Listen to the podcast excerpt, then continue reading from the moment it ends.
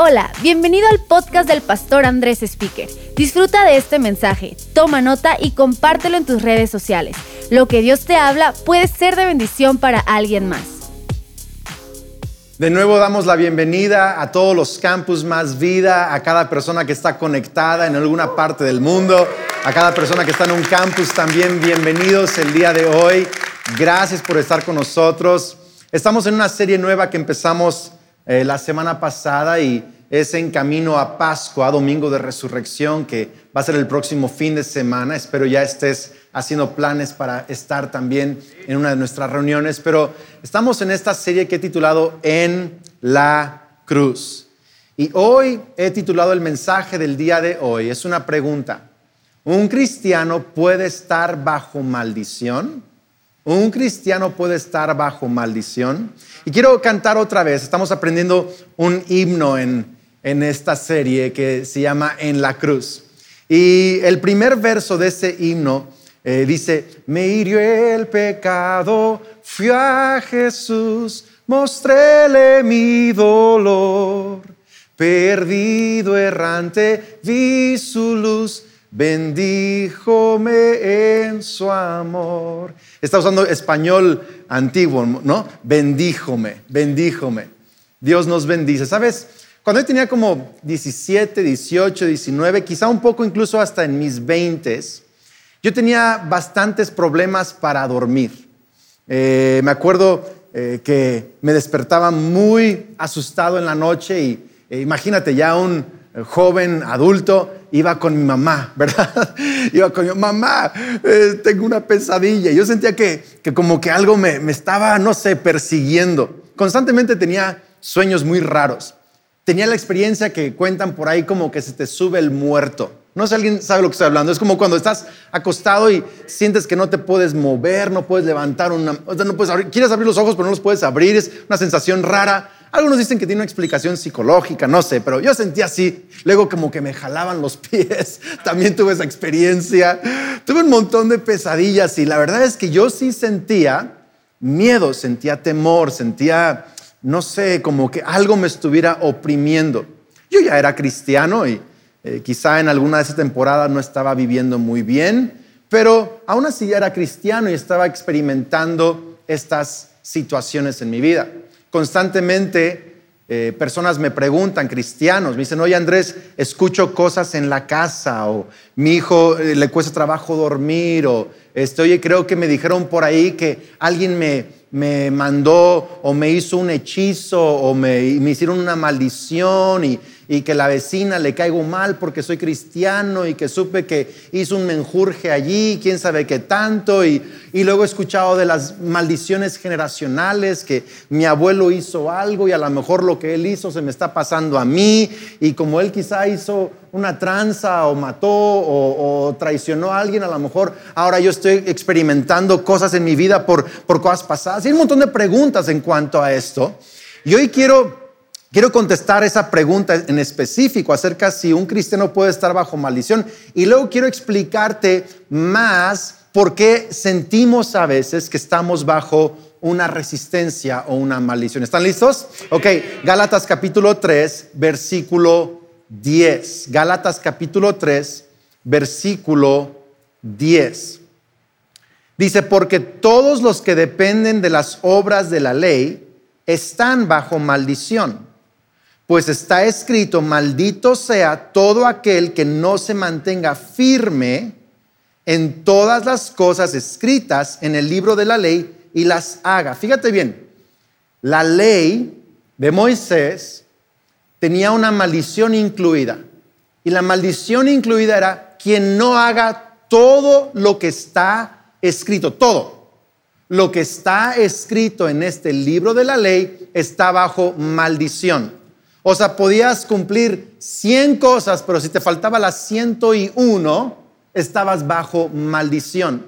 Y está diciendo todo aquel que pone la confianza en sus obras, en si me porto perfectamente voy a ser totalmente bendecido.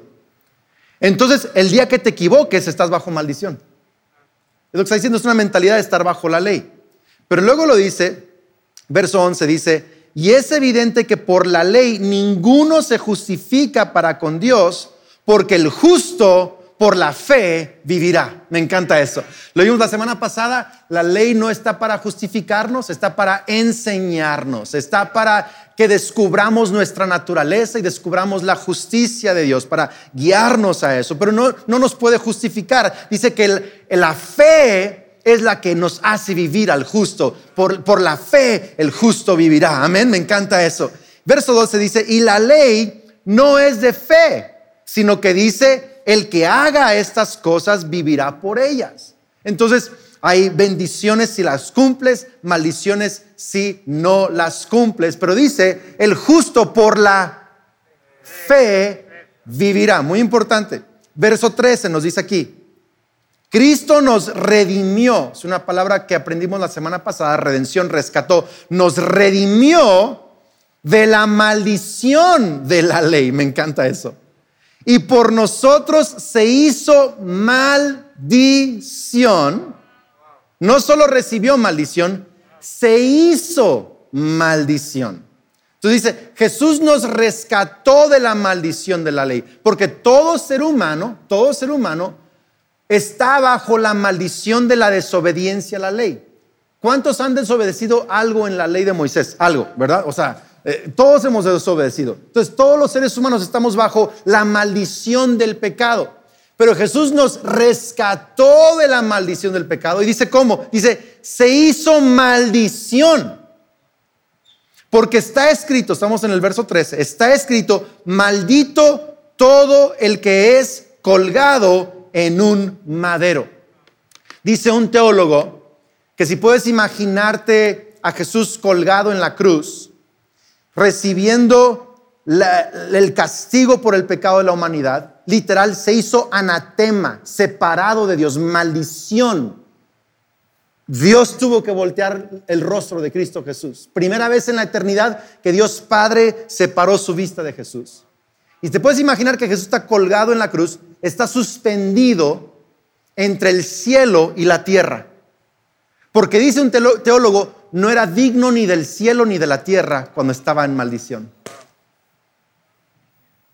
No era digno ni del cielo ni de la tierra porque se hizo maldición por nosotros. Qué increíble pensamiento. Pero dice verso 14, para que en Cristo Jesús, Él se hizo maldición. ¿Para qué? Verso 14, para que en Cristo Jesús la bendición de Abraham alcanzara a los no judíos.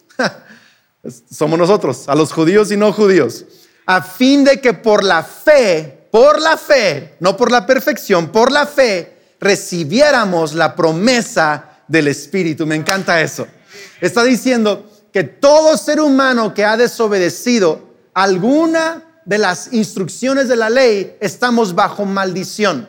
Estamos separados de Dios hay una resistencia de parte de Dios a nosotros, hay una maldición sobre nuestras vidas. Pero esa maldición no se rompe solo por tratar de portarte bien, esa maldición se rompe por poner tu fe en Cristo Jesús. Porque Jesucristo en la cruz se hizo maldición, no solo cargó tu pecado, se hizo maldición, fue anatema, separado, rechazado. Dios le dio la espalda, se hizo maldición para que por medio de él nosotros recibamos la bendición de Abraham. Qué fuerte, qué fuerte. Podríamos decir que en la cruz Jesús se hizo maldición para que yo reciba su bendición. ¿Y cuál es la bendición de Abraham? Es una y son todas. La bendición de Abraham es esta. Abraham fue contado por justo, se le contó su fe como justicia. ¿Cierto o no cierto? Y luego tiene un montón de bendiciones. Engrandeceré tu nombre, te bendeciré, te multiplicaré, a través de ti todas las, familias de la tierra serán bendecidas. Y hay un montón. Y luego la Biblia está llena de bendiciones para el justo. Lee proverbios, lee salmos, lee las promesas a, a, Israel incluso. Si se portan con justicia tendrán esta y esta y esta y esta y esta y esta bendición. La bendición de Abraham, escucha, la bendición de Abraham son todas las bendiciones que Dios da a un justo.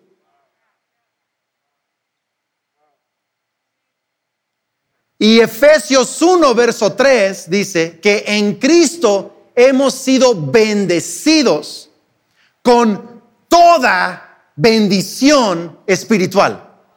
Entonces, quiero que te acuerdes de esto. Voy a meterme más a cosas prácticas, pero ese es el fundamento del mensaje el día de hoy. Quiero que lo anotes. Soy bendecido con todas las bendiciones de Dios.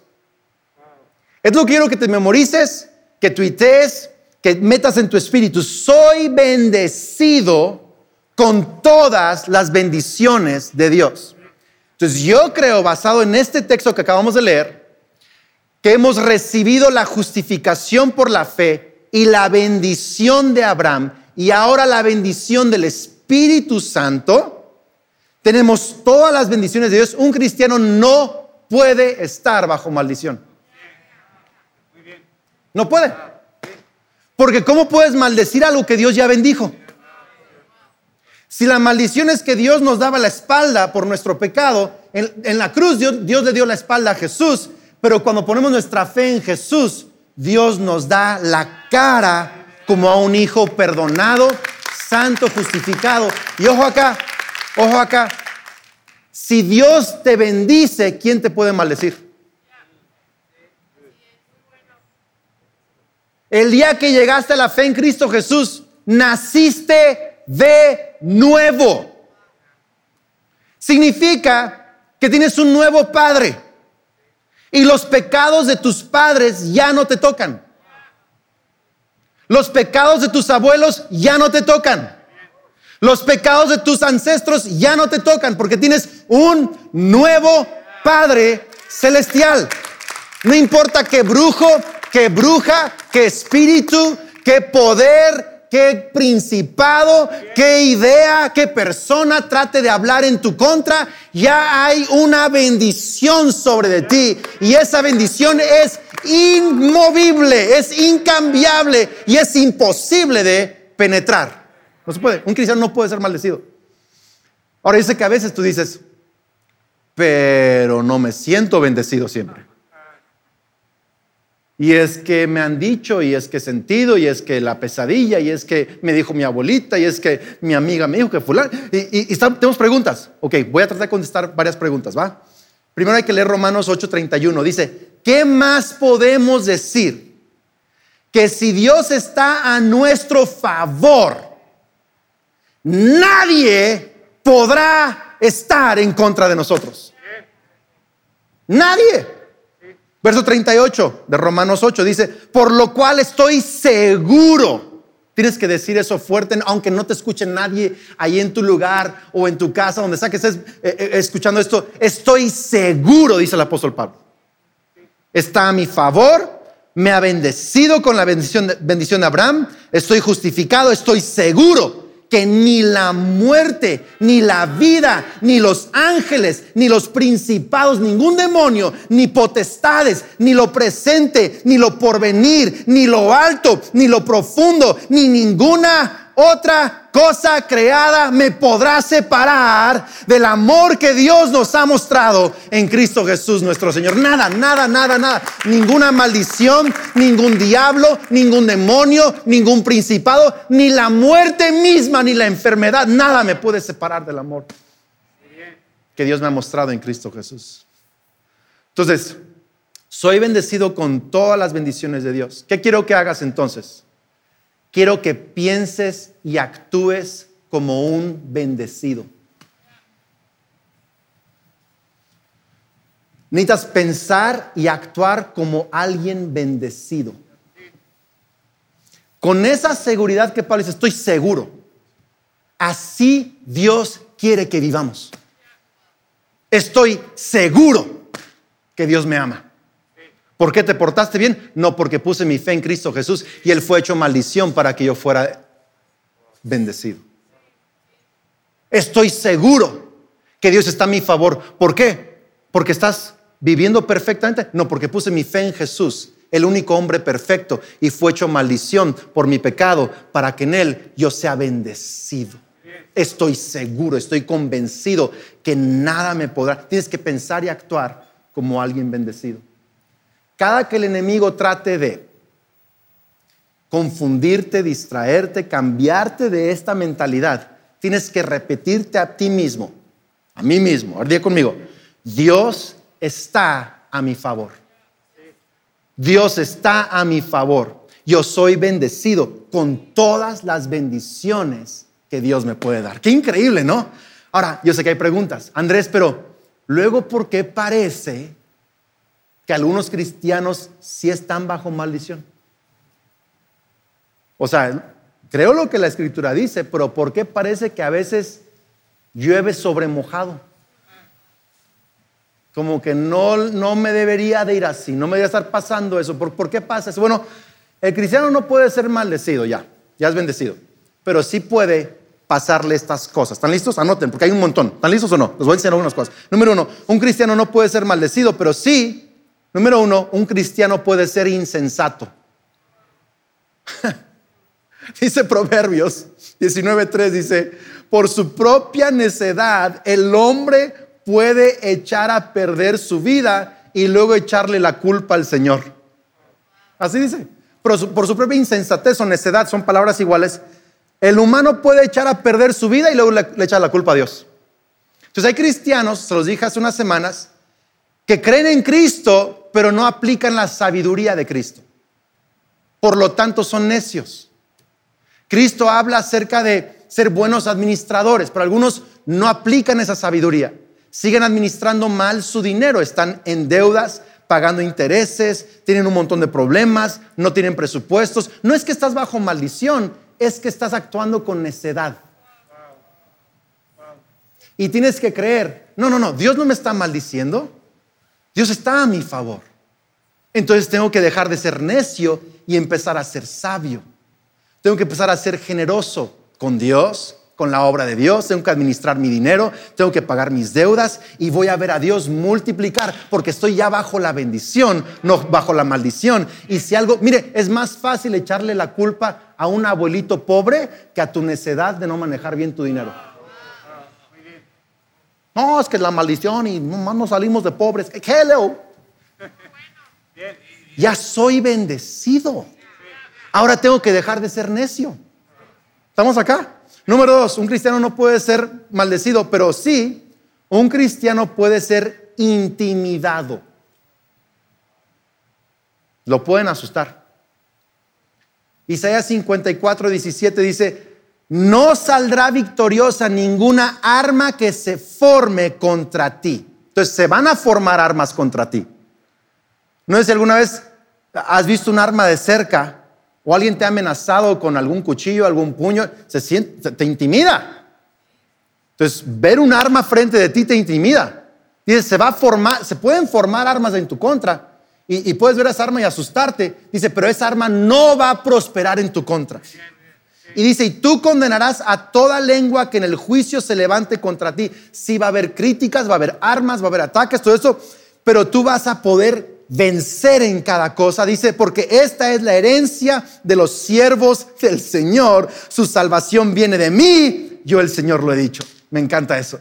Entonces puede ser intimidado, claro que sí, pero no puede ser maldecido, maldito.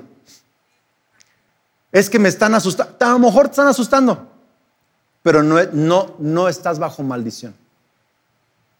Números 23, 23. ¿Le está ayudando a alguien esto o no? Sí. Números 23, 23 dice, ninguna maldición, me encanta eso, ninguna maldición puede tocar a Jacob, es Israel. ¿Ok? Es nieto de Abraham, es la bendición de Abraham. Ninguna maldición puede tocar a Jacob, es nuestra bendición.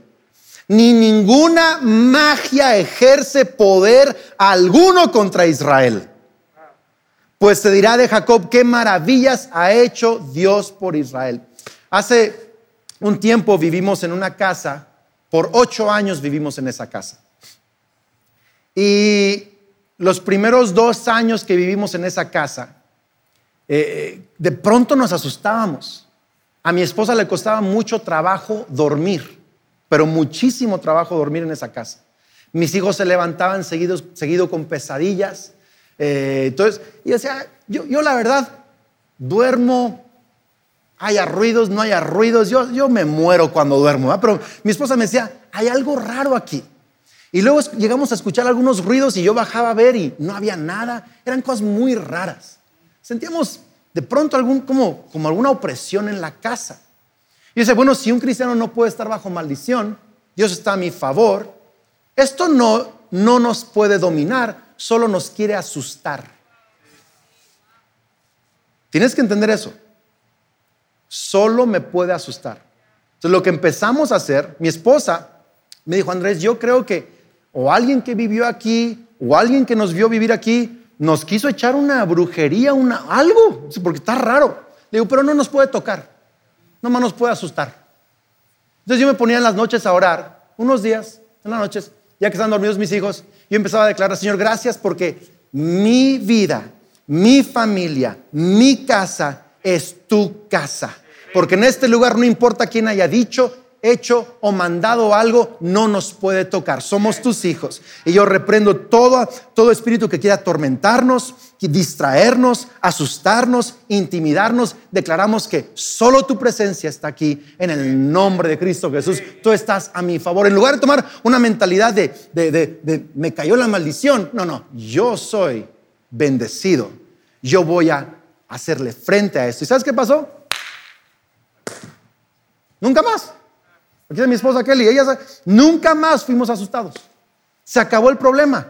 ¿Por qué? Porque el enemigo te asusta mientras te dejes asustar. Pero el día que digas, no más, no puedes asustarme. Soy hijo de Dios, soy bendecido, tengo la gracia de Dios, el favor de Dios. Vamos, iglesia. Un cristiano puede ser intimidado. Que número tres, un cristiano no puede ser maldecido pero un cristiano sí puede ser tentado. Santiago 1.14 dice, al contrario, cada uno es tentado cuando se deja llevar y seducir por sus propios malos deseos. El fruto de estos malos deseos, una vez concebidos, es el pecado. Y el fruto del pecado, una vez cometido, es la muerte. Entonces, el enemigo no te puede maldecir, pero sí puede usar tus deseos para provocar tentación. Tú mismo, dice, Santiago, tú mismo caes en tentación. Tentación no es pecado,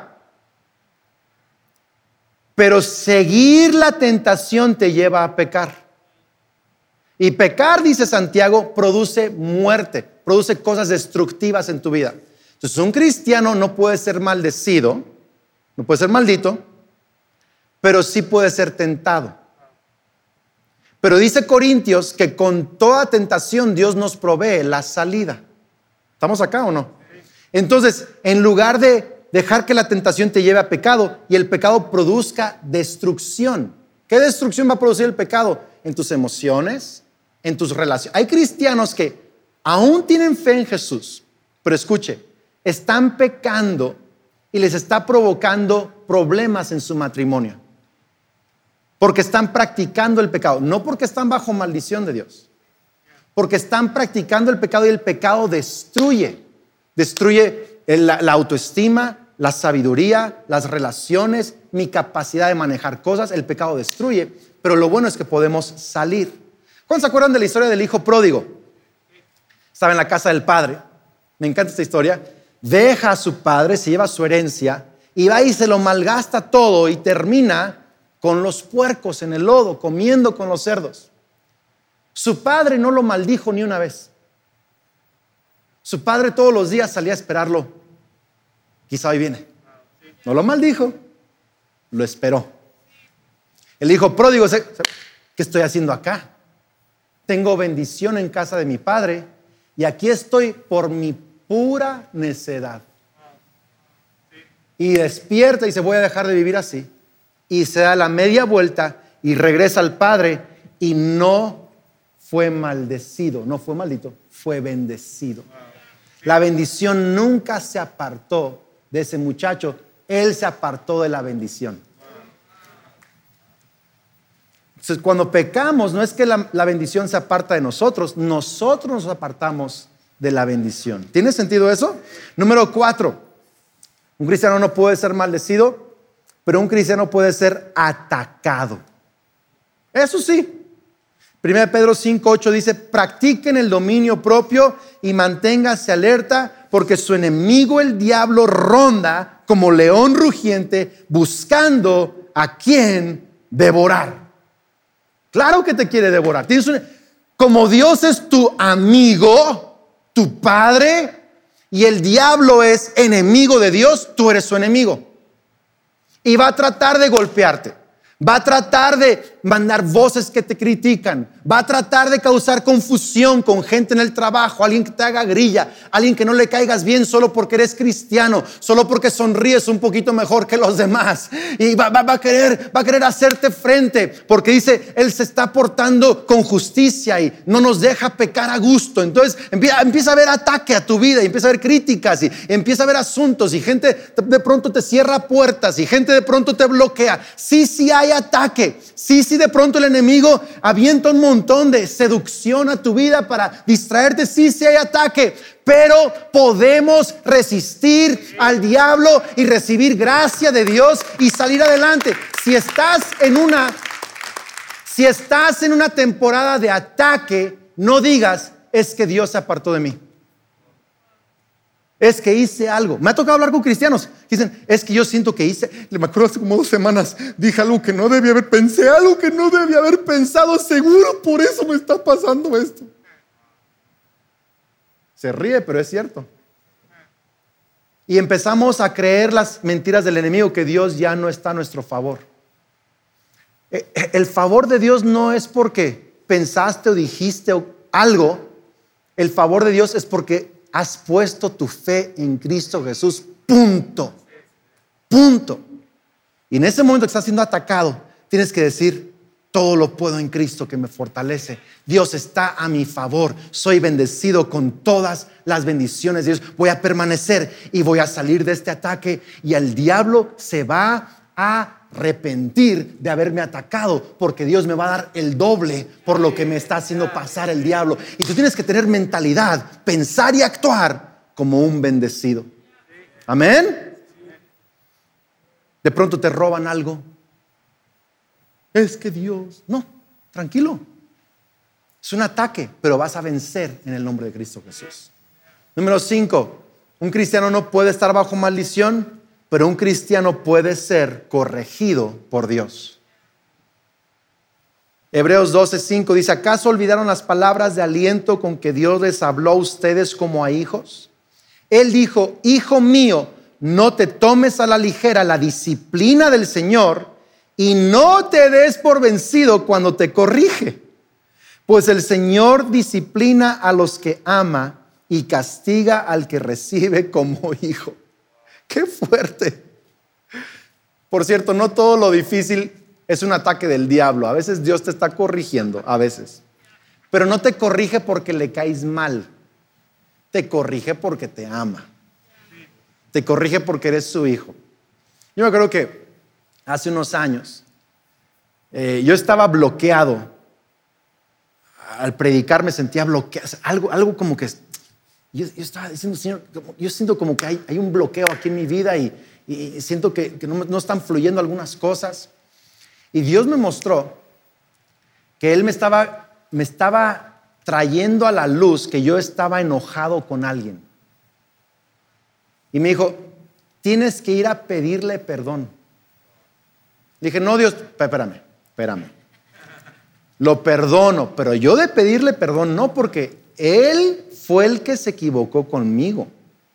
No que, va, que le voy a pedir perdón.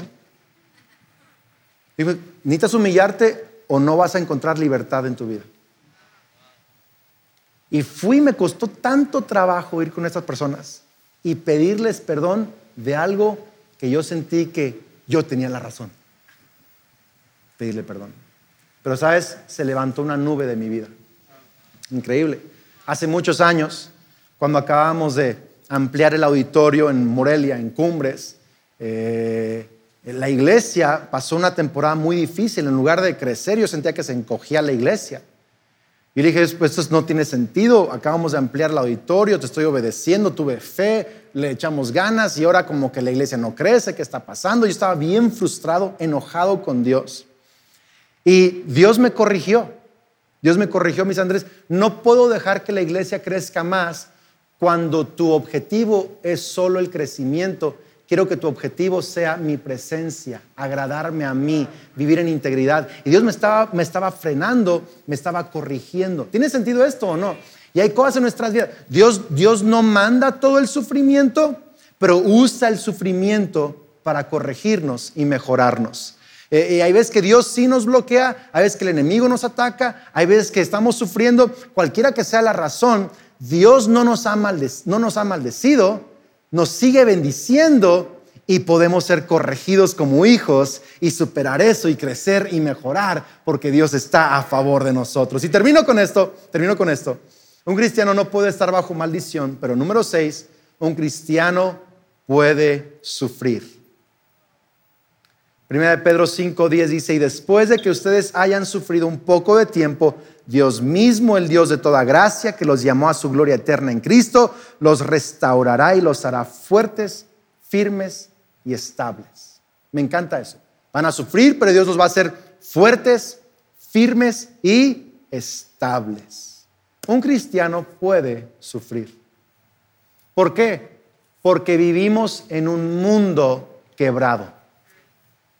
Y en este mundo, nuestro peregrinaje, vamos a enfrentar sufrimiento. Mi esposa Kelly, antes de nacer, eh, se complicó ahí al final el embarazo y fue bebé prematura.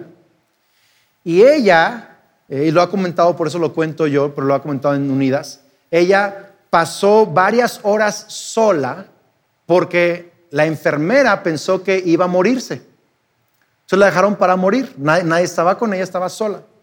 Y luego estuvo eh, semanas en una incubadora sin poder estar en casa con su mamá.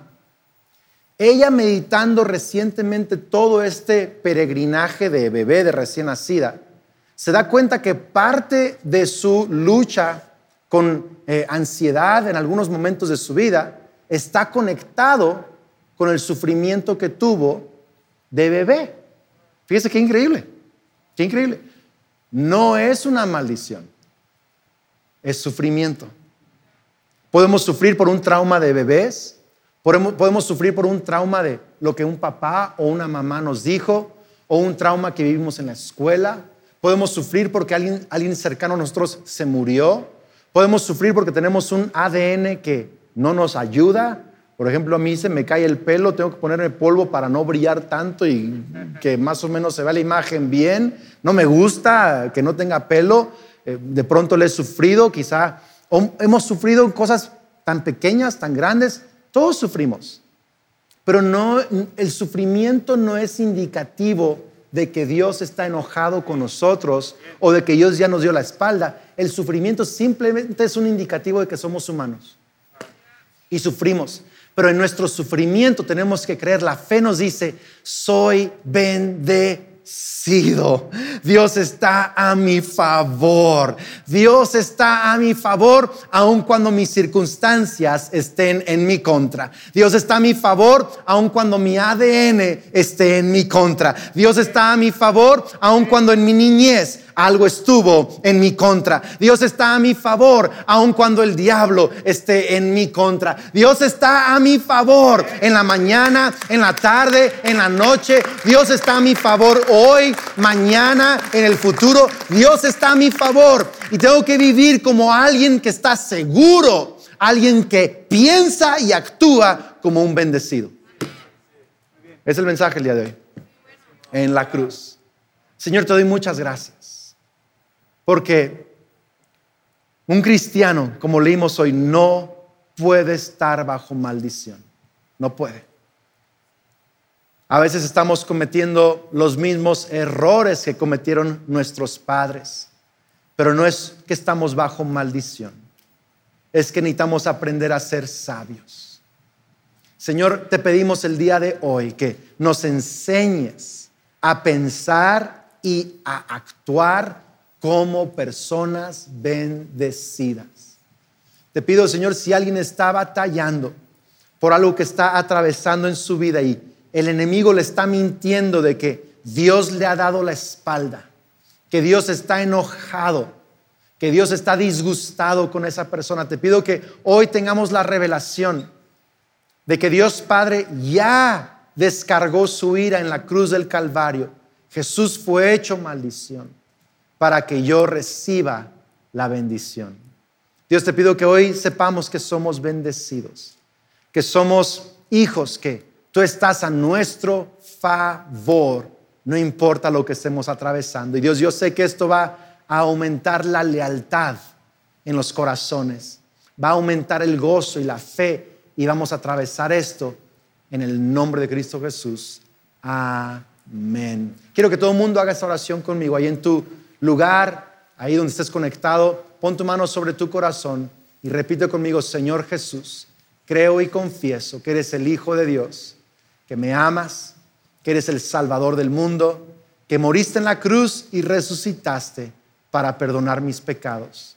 Hoy me arrepiento de mis pecados y recibo tu perdón. Lléname con tu Espíritu Santo. Transfórmame desde adentro hacia afuera. Y a partir de hoy creo que soy un hijo de Dios, una hija de Dios. Soy justo, soy justa, soy bendecido. En el nombre de Cristo. Amén. Muchas felicidades. Estamos tan contentos de que hoy hayas tomado esta decisión de seguir a Cristo. Voy a dejar este lugar a nuestros anfitriones y vamos a cantar y adorar para terminar. Pero sabes, si tú hoy eres nuevo en más vida, queremos ayudarte a dar tu próximo paso. Y va a haber instrucciones ahorita en un momento más. Y recuerda, no te pierdas el próximo fin de semana, domingo de resurrección. Dios te bendiga. Esperamos que este mensaje te ayude en tu caminar. No olvides suscribirte.